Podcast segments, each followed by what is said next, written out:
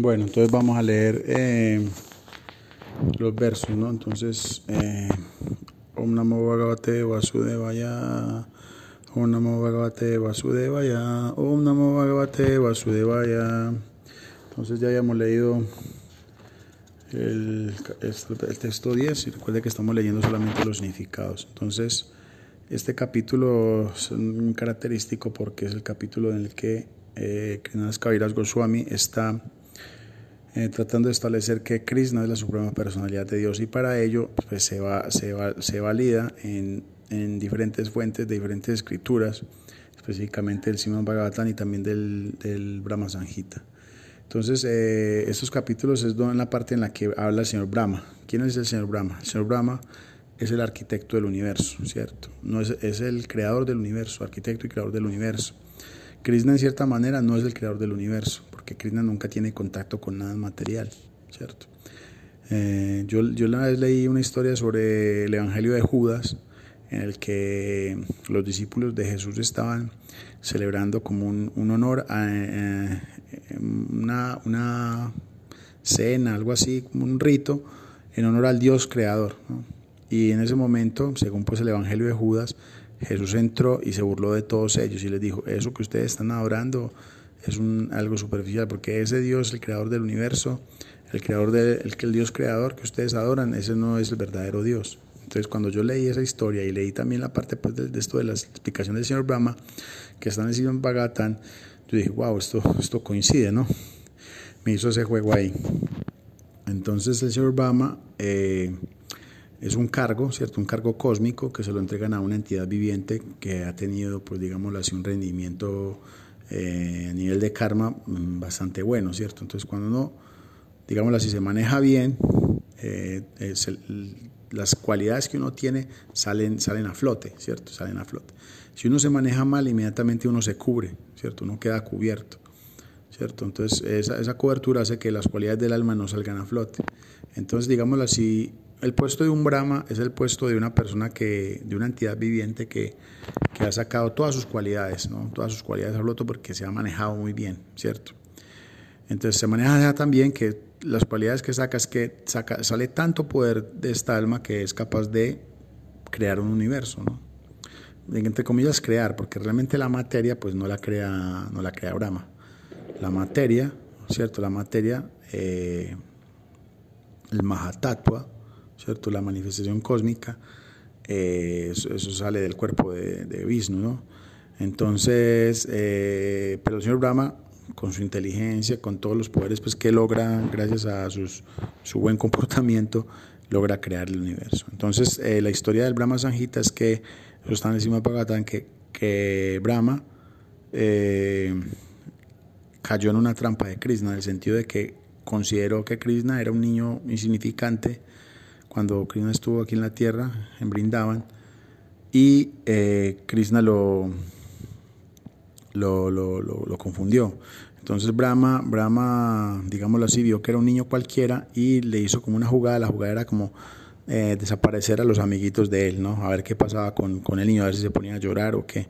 Pero resulta que en el momento en que Brahma hizo esto, eh, Krishna manifestó la misma cantidad de amiguitos los volvió y los creó de una vez, ¿no? Algo así se expandió y creó estos amiguitos, algo así de una. Entonces Brahma, quien se descuidó por unos segundos y volvió y miró, él dijo, en la Tierra ya haber pasado millones de cientos de años o algo así, y vio, y vio que el tiempo no había pasado y que todo está como si fuera. Entonces ahí se dio cuenta que, que, que, Brahma, que, que, que Krishna no era cualquiera. Entonces lo miró bien y se dio cuenta que Krishna era supremamente poderoso y ahí empieza a, recitar unas oraciones, que estas oraciones están en el Brahma Samhita, Govinda Nadipuru Samtanaham Bayami y Krishna, eh, estas oraciones, pues Krishna, eh, Brahma le va diciendo, tú eres el Dios primordial, de ti provienen miles y millones de universos, no sé qué, un montón de unas oraciones pues muy espectaculares, pero, pero Krishna le decía, pero si yo soy solo un niño, no, no, no, no, no sé de qué estás hablando, o sea, Krishna burlándose ahí como de él, ¿no? Algo así. Entonces, esa, esa es muy bonita, esa historia. Y ahí sale entonces eh, esa historia del Brahma Sanjita. El Brahma Sanjita es algo así como un canto, los Sanjitas son como cantos o himnos. Y aparece que, que, que este Brahma Sanjita estuvo perdido durante muchos años, miles de años creo. pero el señor Chaitanya le dijo a, unos de sus discípulos, dijo, vayan a Brindavan y escaven, escaven en Brindavan y van a encontrar algo, entonces van a encontrar tesoros. Entonces unos discípulos fueron, excavaron y encontraron una copia del Brahma Sanjita que había estado pues perdido durante eh, algunos años. Posteriormente, pues este, esta canción siempre la, la, pronuncian los devotos, ¿cierto? Sobre todo por las mañanas. Y, en alguna ocasión eh,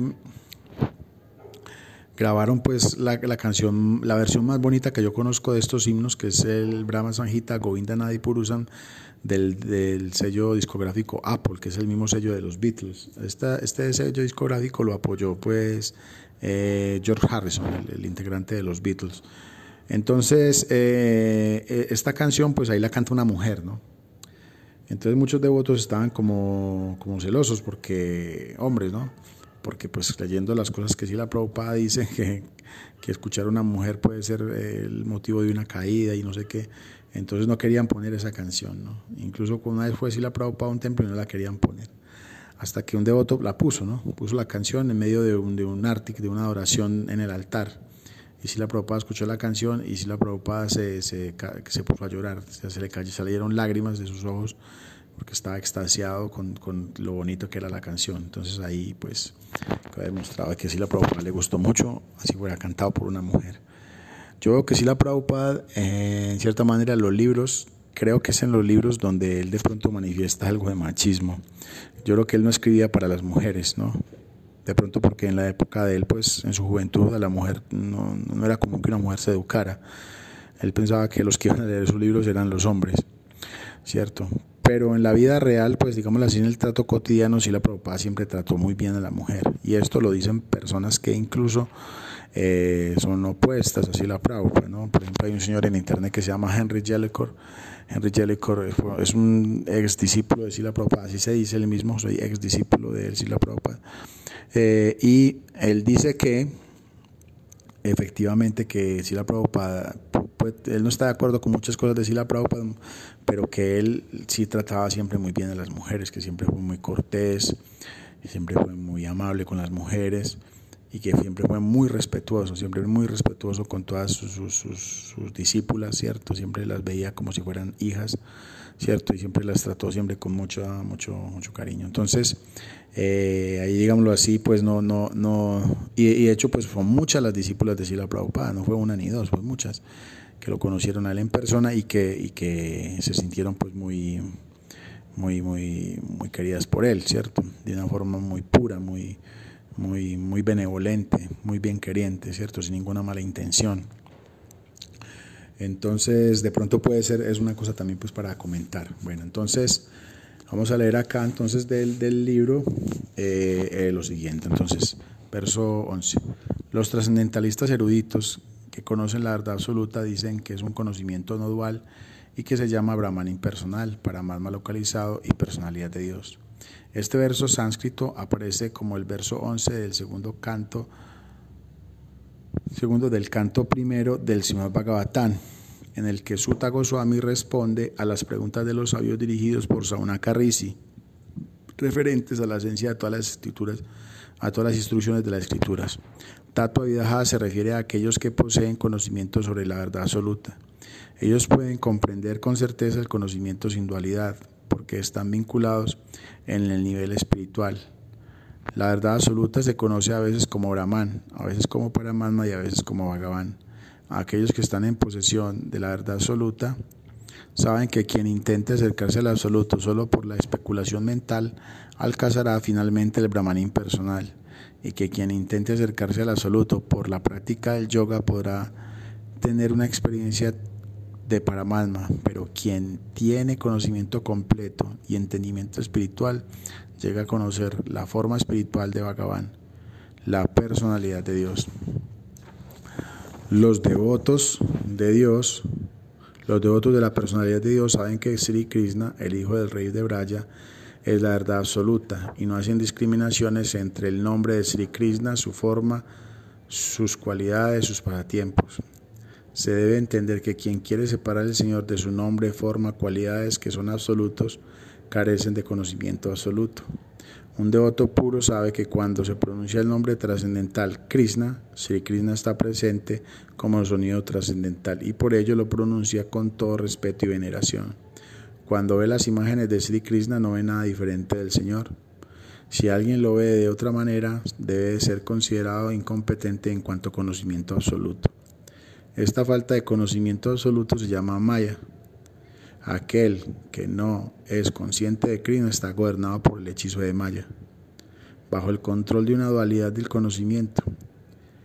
En el absoluto, todas las manifestaciones del Señor Supremo son no duales, del mismo modo que las múltiples y variadas formas de Vishnu, el controlador de Maya, son no duales. Los filósofos empíricos que buscan el Brahman impersonal solo admiten que la personalidad de, de la entidad viviente no es diferente de la personalidad de Dios y los yogis místicos que tratan de localizar a Paramatma solo admiten que el alma pura no es diferente de la superalma.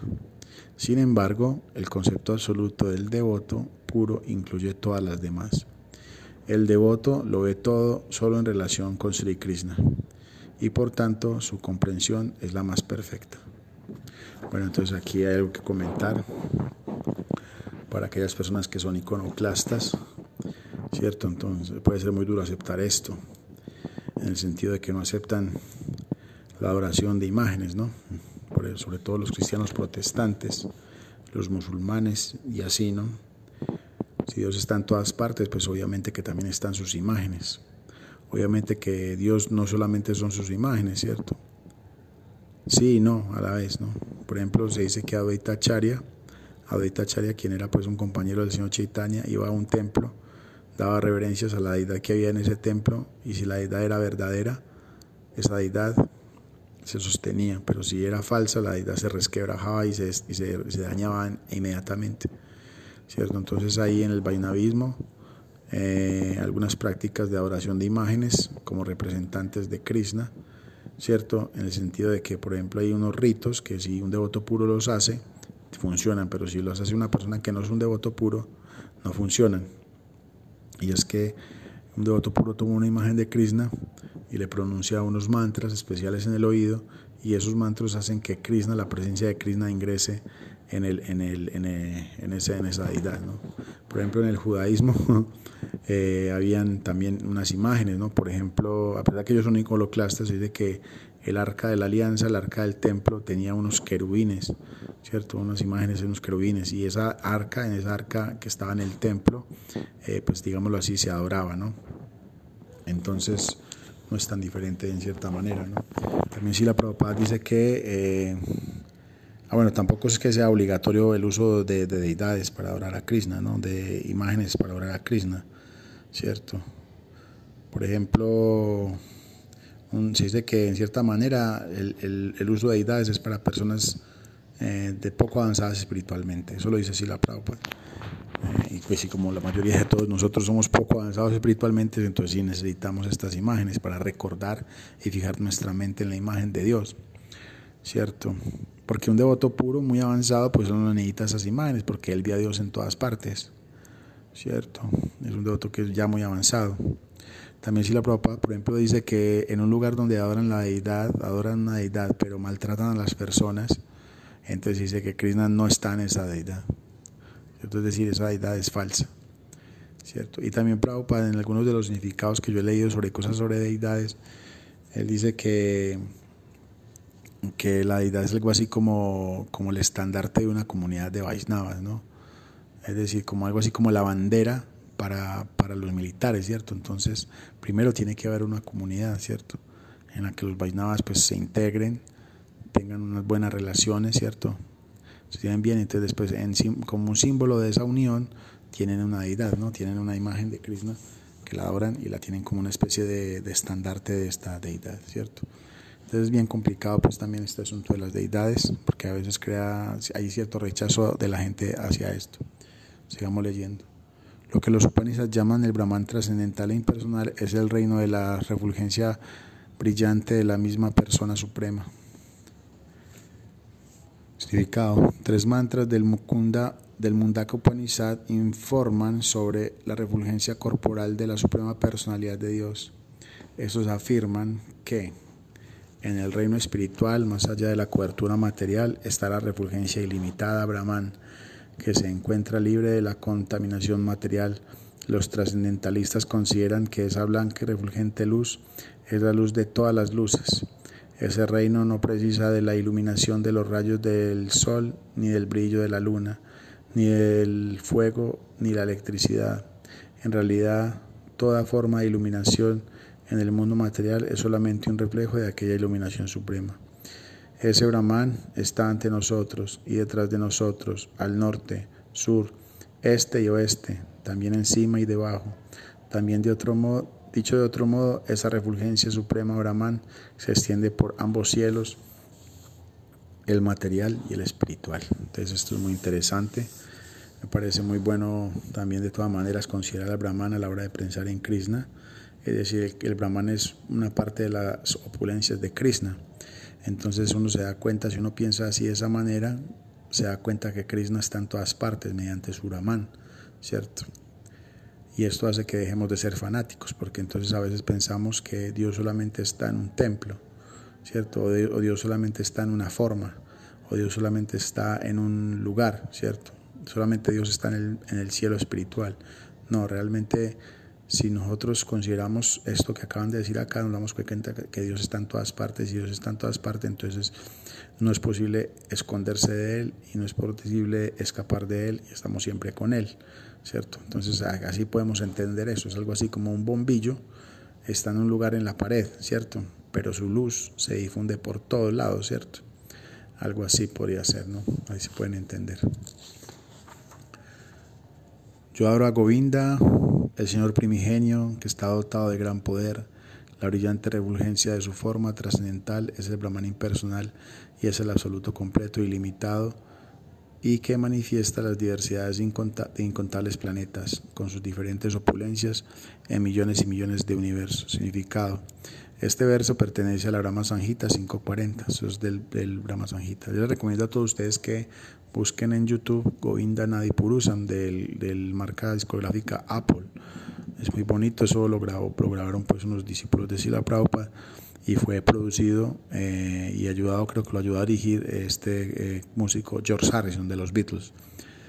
Todos y cada uno de los incontables universos que están llenos de planetas innumerables, de, constituciones y atmósferas diferentes, todos ellos vienen del ilimitado Brahman no dual, la totalidad completa que existe en conocimiento absoluto. El origen de esa ilimitada refulgencia Brahman es el cuerpo trascendental de Govinda, a quien se ofrecen reverencias respetuosas como personalidad de Dios original y suprema. Yo, eh, yo adoro a Govinda, Él es mi Señor. Solo por su gracia tengo la facultad de crear el universo. Esto es del Brahma Sanjita y aparece no acá significado. Aunque el Sol está lejos de los demás planetas, sus rayos lo sostienen y mantienen todo. El Sol difunde su calor y su luz por todo el universo. De la misma manera, el Sol Supremo, Govinda, difunde su calor y su luz por todas partes bajo la forma de sus diversas potencias. El calor y la luz del Sol no son diferentes del Sol. Del mismo modo, las potencias ilimitadas de Govinda no son diferentes de Govinda mismo. Por lo tanto, el Brahman, que todo lo penetra, es el omnipresente Govinda. La Bhagavad Gita menciona claramente que el Brahman impersonal depende de Govinda. Este es el concepto real del conocimiento absoluto. Tremendo, ¿no? Santos y sanyasis desnudos que llevan a cabo penitencias físicas rigurosas que pueden elevar el semen hasta el cerebro y que están completamente equilibrados en el nivel, en el nivel brahman pueden vivir en el reino que se conoce como Brahma Loka. Significado. En este verso del Srimad Bhagavatam, Bata Vasanaha se refiere a los mendicantes que no se preocupan por nada material, ni siquiera por las vestiduras, sino que dependen enteramente de la naturaleza. Estos sabios no cubren su cuerpo, ni en un riguroso invierno ni bajo el sol abrasador. Soportan grandes penalidades al no evitar ninguna clase de sufrimiento corporal y viven pidiendo de puerta en puerta. Nunca eyaculan, ni consciente ni inconscientemente. En virtud de semejantes celibatos son capaces de dirigir el semen al cerebro. De este modo se vuelven sumamente inteligentes y su memoria se agudiza mucho. Su mente nunca se perturba ni se desvía de la contemplación de la verdad absoluta y jamás están contaminados por deseo alguno de disfrute material. Con la práctica de austeridades bajo una estricta disciplina, estos mendicantes alcanzan un estado neutral trascendental a las modalidades de la naturaleza y se sumergen en el Brahman impersonal. Bueno, entonces sí, eso lo hemos visto por ahí en imágenes de internet, ¿no? De televisión también cuando existe un evento que se llama el Kumbamela. El Kumbamela lo hacen creo que cada cuatro años y existe uno que se llama Maha Kumbamela. El Maha Kumbamela lo hacen creo que cada 12 años. Ese festival, pues ahí se reúnen en el Ganges, a orillas del Ganges, yo diría que miles o millones de personas, que son estos mendicantes que andan desnudos, con un taparrabos a veces, su pelo enmarañado, unas caras bastante... A mí realmente me da miedo, ¿no? Me da miedo la cara de estas personas, ¿cierto?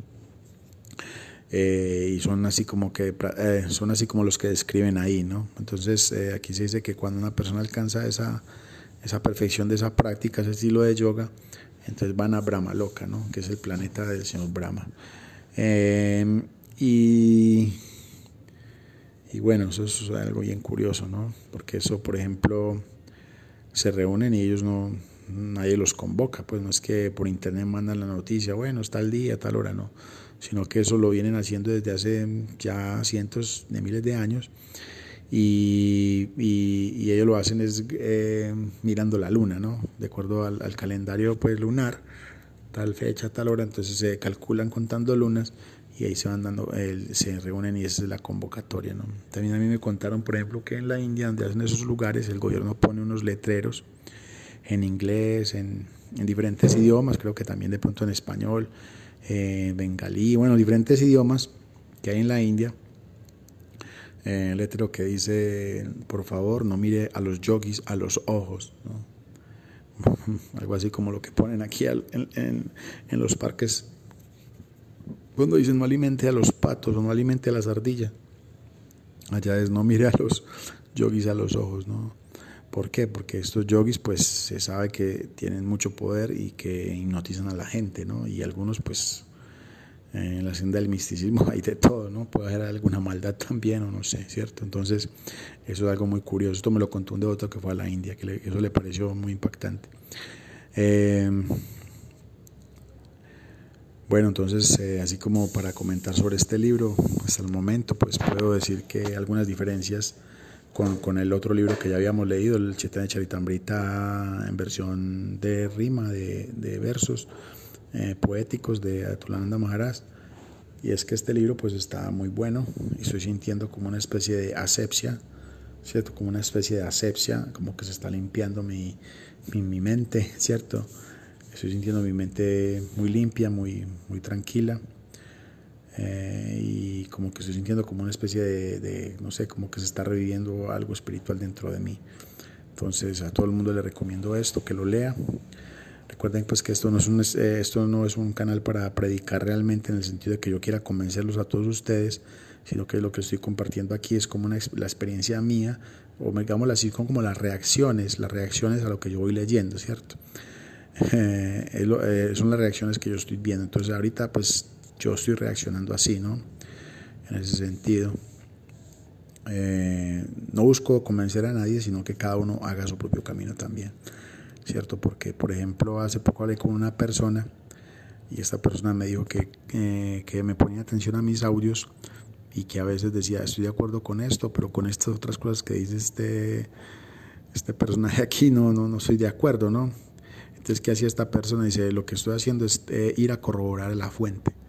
Y eso me gusta mucho porque entonces eso estoy provocando que las personas pues eh, comprueben las cosas, ¿no? Comprueben las cosas, ¿cierto? Entonces, eh, eso es bueno porque eso es una actitud científica, ¿cierto?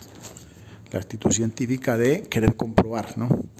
Es interesante también. Entonces, eh, la escritura se considera que también es un pramana, es decir, un, una, una evidencia, ¿no? ¿Cierto? Los científicos materialistas no aceptan sino solamente evidencias empíricas, Pero bueno, en las escrituras védicas dicen que hay diferentes tipos de pramanas y leer las escrituras también es considerado como una especie de pramana, es decir, de, de, evidencia. Entonces, léanlo y compruébenlo, ¿no? No, no, nada, no, no es para que crean lo que yo les diga, sino compruébenlo ustedes mismos. Y si comprueban una cosa que es contraria, pues bueno, también es interesante.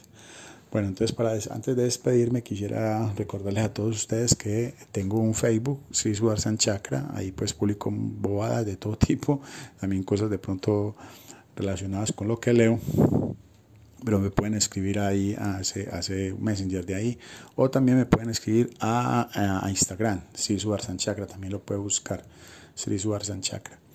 Eh, no para que me haga preguntas para que yo se las conteste como si fuera un sabio, porque realmente no lo soy, pero me puede hacer de pronto feedbacks, es decir, retroalimentación, o también me puede hacer preguntas y yo también puedo dar mi opinión, mi opinión, más no la verdad conclusiva, ¿no? La verdad conclusiva, pues cada quien tendrá que llegar a ella, ¿cierto? Bajo sus propios, eh, bajo sus propios eh, limitaciones y sus propias capacidades. ¿Cierto? Entonces eh, ha sido muy bueno leer este libro y lo vamos a seguir leyendo. Entonces espero que todos ustedes me sigan poniendo atención o, lo sigan escuchando porque ha sido muy bueno. Y si, bueno, y si no me quieren escuchar, bueno, está bien. Igual que ahí para siempre, el, eh, va a quedar ahí en este, en este canal. Yay. Que esté muy bien todos. Bendiciones para todos. Hare Krishna. Sí, tenemos a Jay.